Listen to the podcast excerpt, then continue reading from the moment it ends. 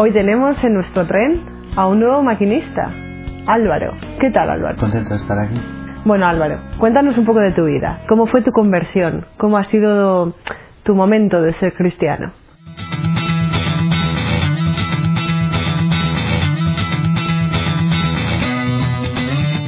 Pues yo tengo 42 años ahora y vengo de una familia desestructurada, con muchos ah, problemas. Podíamos haber salido en la televisión, pero no salimos. Pero fue de un pa a veces pasan cosas, veces y pues está, a veces estás a un paso, ¿no? Y no.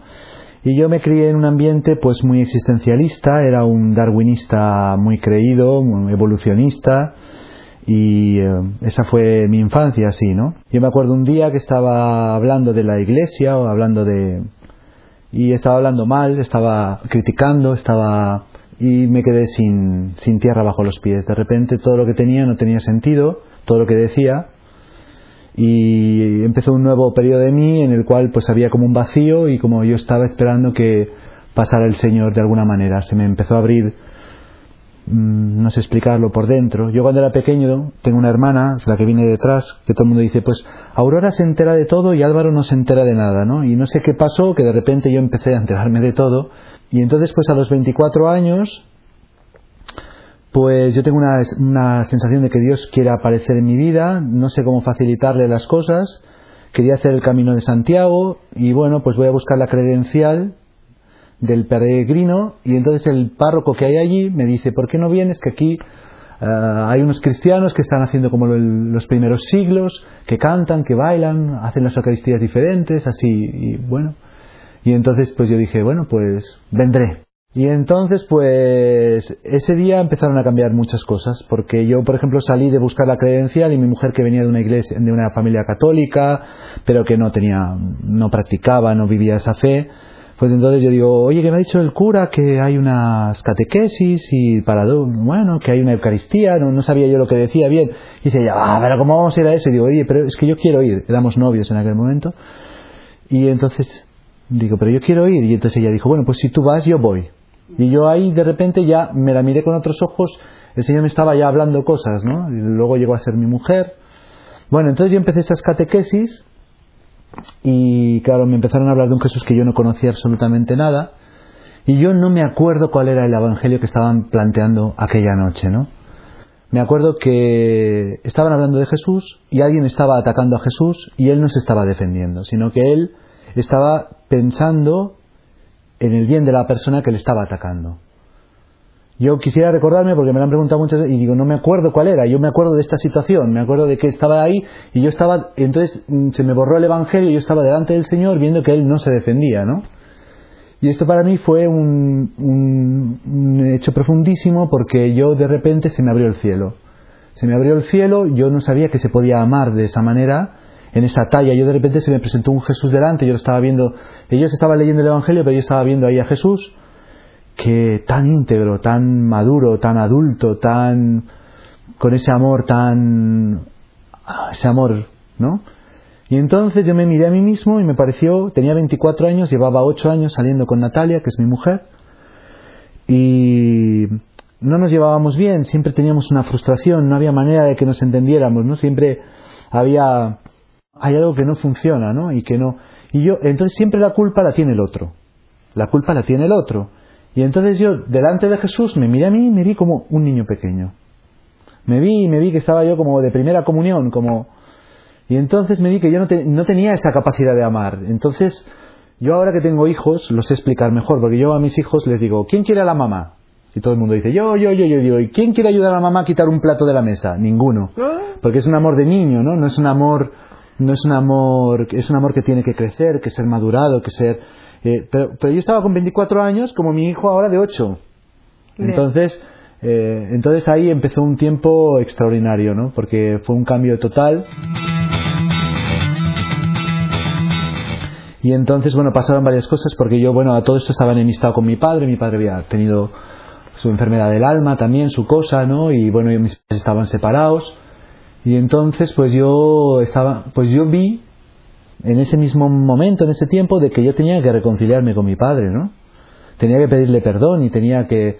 yo en el fondo no le había hecho nada, pero yo veía que yo tenía que pedirle perdón. Esto quién se explica, o sea, no, no, no, no se explica de ninguna manera, ¿no? Pero yo sentí una fuerza dentro de mí, entonces fui a pedirle perdón, de decirle a mi mujer, o sea, luego estuve orando, porque yo, claro, yo cuando me di cuenta de que, de que yo, viendo a Jesús, dije, si tú fueras a mí mismo la mitad de hombre que fuera, que es Jesús, no estarías con esta chica, porque yo estaba, ella no iba conmigo a ningún lado. Empezamos a salir con 16 años, teníamos 24 años y, digo, no la estás dignificando ni estás nada. Si fueras medio hombre, la dejarías. Y si fueras un hombre entero, la dignificarías. Y entonces no me quedó más remedio que rezar a aquel que yo no conocía, ¿no? Y decir, si estás ahí, ayúdame, ¿no? Ayúdame, porque yo veía, era una crisis existencial profunda, ¿no? Para mí esta relación era, bueno, ahí está, es mi mujer, mi, somos una carne, ¿no? Una cosa y, y entonces el Señor me habló, tuve la esto de que me habló y yo sentí en mi corazón que me decía que, que esa era mi mujer, ¿no?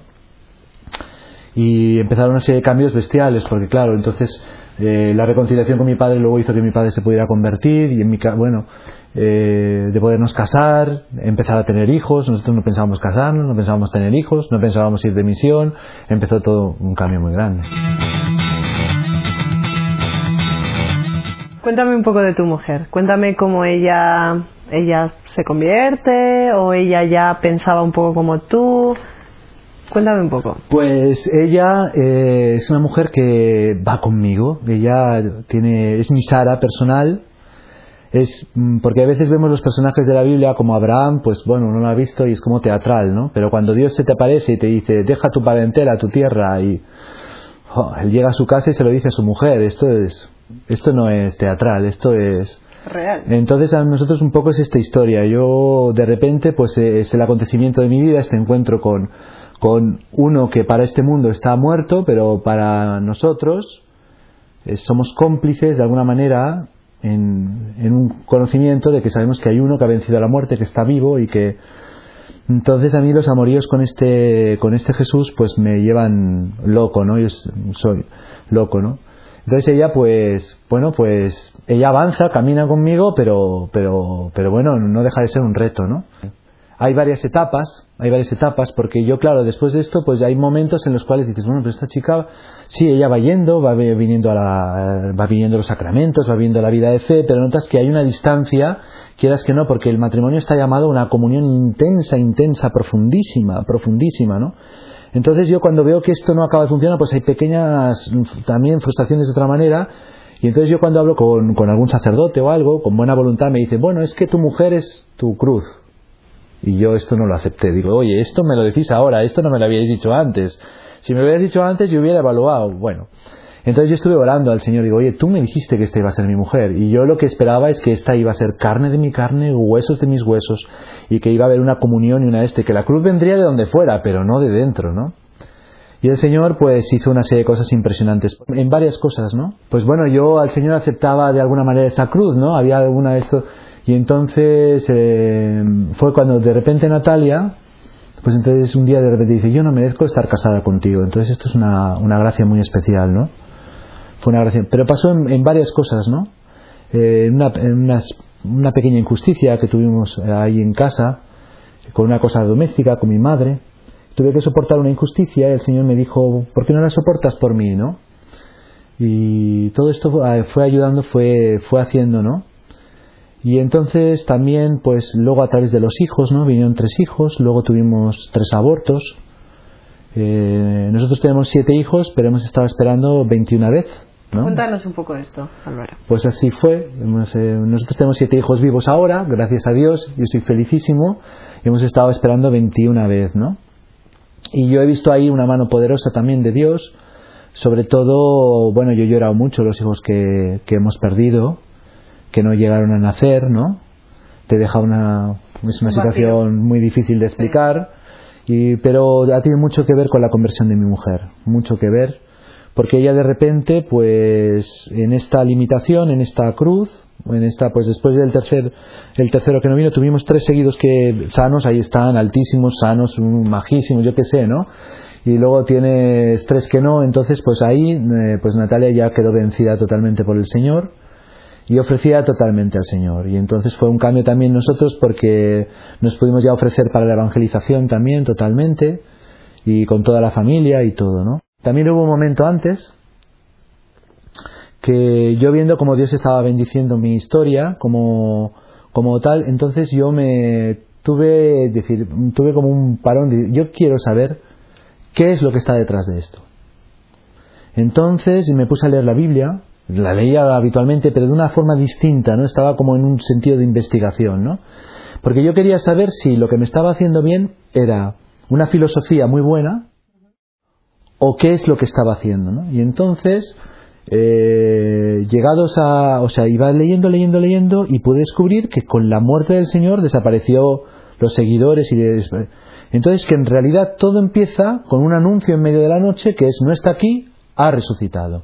Esto es lo que y entonces esta noticia que es imposible de creer, que es imposible de creer para cualquier persona, fue imposible de creer para Pedro, fue imposible de creer para los apóstoles, tiene que ser a través de una experiencia que te va convenciendo o sea, cuando María Magdalena va y le dice a los apóstoles, le dice, no, el Señor no está, el Señor ha resucitado, creen que está alcoholizada, ¿no? Eso que eran Pedro y los apóstoles, porque eso hace falta una experiencia realmente fuerte, ¿no?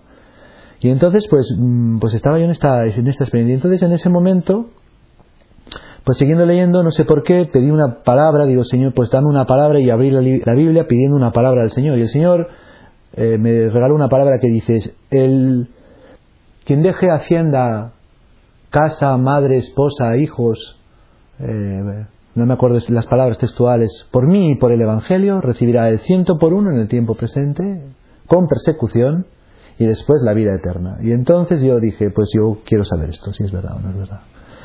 Y entonces hablé con Natalia y le dije, yo quiero saber si esto es verdad o no. Y entonces mi mujer, que es mi Sara personal también en toda esta, es una historia así de, pues ella dijo, pues si tú lo vas a hacer, pues adelante, vamos a hacerlo, ¿no?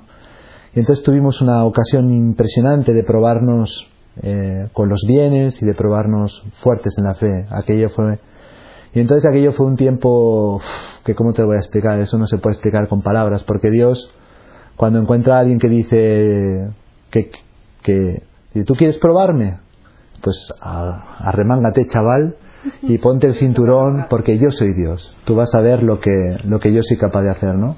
Y entonces te agarra el Señor y te pega un volteo que no sabes, bueno. Y nosotros vimos ahí pues la, el brazo extendido de Dios, los salmos cumpliéndose, ¿no? Y vi como las bases de, los, de, la tierra y, y, la tierra fue sacudida y, y retembló, ¿no? Y, y ese, ese brazo de Dios, ¿no? En medio de nosotros no hemos visto cosas maravillosas, ¿no? ¿Habéis estado en Rusia? Sí, señora. Cuéntanos la experiencia en Rusia. Pues Cuéntanos qué hicisteis, por qué fuisteis, con quién fuisteis. Muy bien, pues en el año 2004 pues la iglesia nos pedía, pedía familias en misión para evangelizar en sitios remotos, donde fuera, me voy a todas partes, a cualquier lugar de la tierra. Yo estaba ofrecido desde siempre, desde que el Señor me había agarrado desde el principio, pero en el año 2004 eh, coincide esto que te estoy explicando tan mal que ya se entenderá de, Estás explicando perfecto, sí. tú tranquilo. Entonces Natalia en ese, en ese tal dice, yo veo que el Señor nos llama a, la, a las naciones, ¿no? Sería más largo de explicar todos los signos que vimos, porque yo cada vez que llamaban, por ejemplo, y yo quería irme, yo quería irme, y entonces se ofrecieron una serie de matrimonios, ¿no? Y resulta que, sin embargo, todos esos matrimonios esperaron hasta el año que nosotros pudimos ir. Entonces, en aquel año es cuando se hizo ya una convivencia para, para el envío y todo esto. Entonces, signos que ves del Señor cómo lo va preparando todo, ¿no? Y bueno, pues nos ofrecimos y bueno, pues fuimos a una convivencia que se hace en Italia y donde están todas las peticiones que hacen los obispos de necesidades de evangelización de África, de Asia, de cualquier parte donde un obispo ha pedido que necesite una familia en misión y se ofrecen allí todas las familias. Todo esto viene de una experiencia previa porque digamos que los equipos de evangelización pues se encontraron con que había una limitación, o sea, se evangeliza bien, pero, pero se dieron cuenta que donde hay familias y donde se da la comunidad parroquiana, eh, donde conviven familias con consagrados, con sacerdotes, y donde se da el pueblo de Dios, un pueblo distinto a todas las naciones, que viven en comunión, donde se da el amor al, al, al enemigo, donde se da el amor en la dimensión de la cruz, donde se puede volver a escuchar el grito del primer siglo, mirad cómo se aman, esto tiene una, una atracción insuperable. ¿no? Los niños son evangelizadores impresionantes, los matrimonios, y entonces es como una combinación que vence al mundo, ¿no? porque hay gente que no hablará nunca con un sacerdote, pero hablará conmigo y contigo, por ejemplo, porque somos gente casados, que tenemos trabajos eh, de a pie. Igual que habrá gente que no hablará con nosotros y hablará antes con un sacerdote, porque, pero la combinación de los dos y ver la comunión entre ese tipo de, de, de padre y este tipo de padre, porque hay mucha gente que dice, Dios es un padre, y como no saben lo que es un padre, pues no, no, no, no tienen una idea clara, ¿no? Entonces de repente ver el padre pues que es amoroso de su mujer, de sus hijos, que es el último, el que sirve a toda la familia, y el otro padre que también, el sacerdote que es el último, el que sirve también a toda la familia, eh, pues esto es lo que, lo que hay una llamada profunda en la gente a este, a este hogar de Nazaret, ¿no? A este, y bueno, pues pudimos ir a Moscú y fue una cosa extraordinaria porque nos permitió el Señor volvernos a probar fuertísimo, porque para arrancar y salir con todos los niños, con todo a un sitio que yo creo que aterrizas en el planeta Marte y es más fácil que se parezca a, España que Moscú, porque todo, hasta las letras son distintas, todo es distinto, todo, todo distinto, ¿no? Pero fue para nosotros un tiempo de gracia muy especial, muy felices, que vimos eh, otra vez el poder de Dios.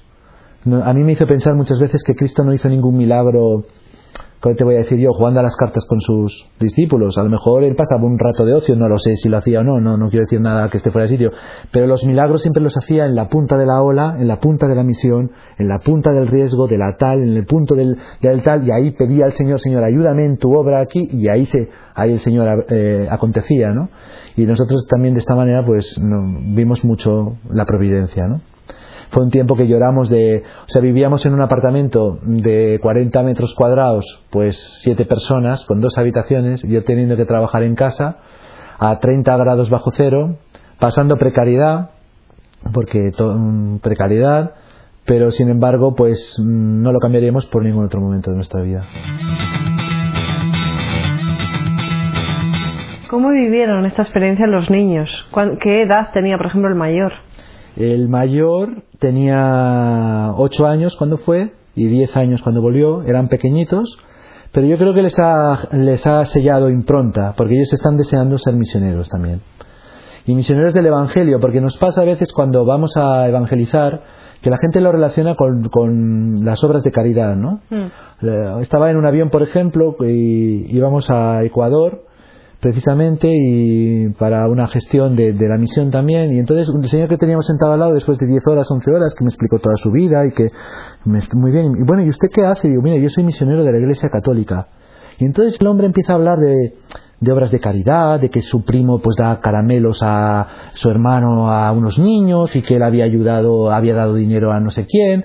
Y entonces él siente la necesidad de darme un, me dio un billete de 5 dólares necesitaba y sacó y me tuvo que dar y yo vi del Señor de cogerle, porque este hombre, pero, o sea, evangelizar en el sentido de decir, no, no es que nosotros vamos a anunciar el Evangelio. Nosotros vamos, o sea, por, por, por orden del Señor, a que la, hay una frase del Concilio Vaticano II que a mí me vuelve loco, que es, Jesucristo es aquel que se presenta al hombre para decirle quién es, y cuál es su divina vocación, ¿no? Para mí es una frase que es extraordinaria porque no sabemos quiénes somos, no sabemos dónde estamos parados, no sabemos si el mapa se lee así o se lee así o se lee por la parte de atrás. Entonces nuestra vida es una suma de frustraciones y de sinsentidos que no sabemos dónde va, ¿no? Y entonces, eh, como hacen nuestras hermanas, por ejemplo, en República Dominicana, ¿no? Eh, van a las prostitutas y les anuncian, enseñándoles la cruz y anunciándoles el Evangelio, quién son ellas. Lo importante es que son ellas, les hablan de la identidad que tienen ellas y esto les da la fuerza para poder dejar a quien quiera coger la noticia a dejar la prostitución que no la habían conseguido nunca, ¿no? ¿Y cuál es nuestra divina vocación, ¿no? Realmente a poder vivir de otra manera, ¿no? No vivir detrás del dinero, vivir por excelencia, por amor a Dios. En, eh, Entonces, el poder anunciar el Evangelio, parece que el Evangelio sea para los países pobres y, los, los, ricos necesitan que les anuncien el Evangelio. aquí mismo, al lado. A todas partes. España es un país de, misión total, exactamente. Con tanta depresión, con tanto ansiolítico, con tanto.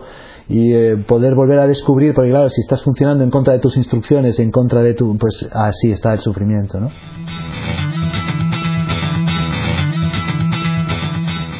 tus hijos?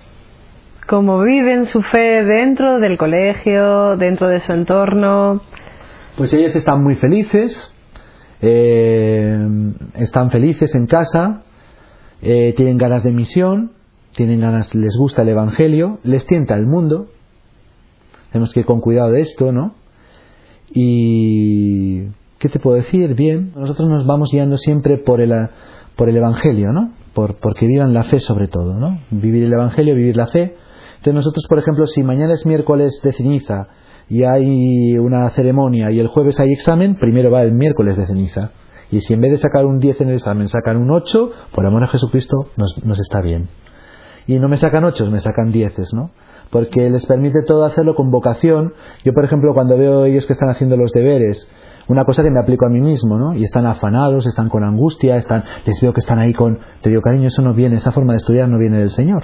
El Señor viene todo con reposo, todo con excelencia, todo con alegría, trabajar, el jugar y todo. Entonces, date una vuelta y vuelves. Y luego le sacas puntas a los lápices, te buscas que los lápices te gustan, te limpias tu mesa, hacemos una oración y disfrutas un rato. Y lo haces todo con disfrute, ¿no?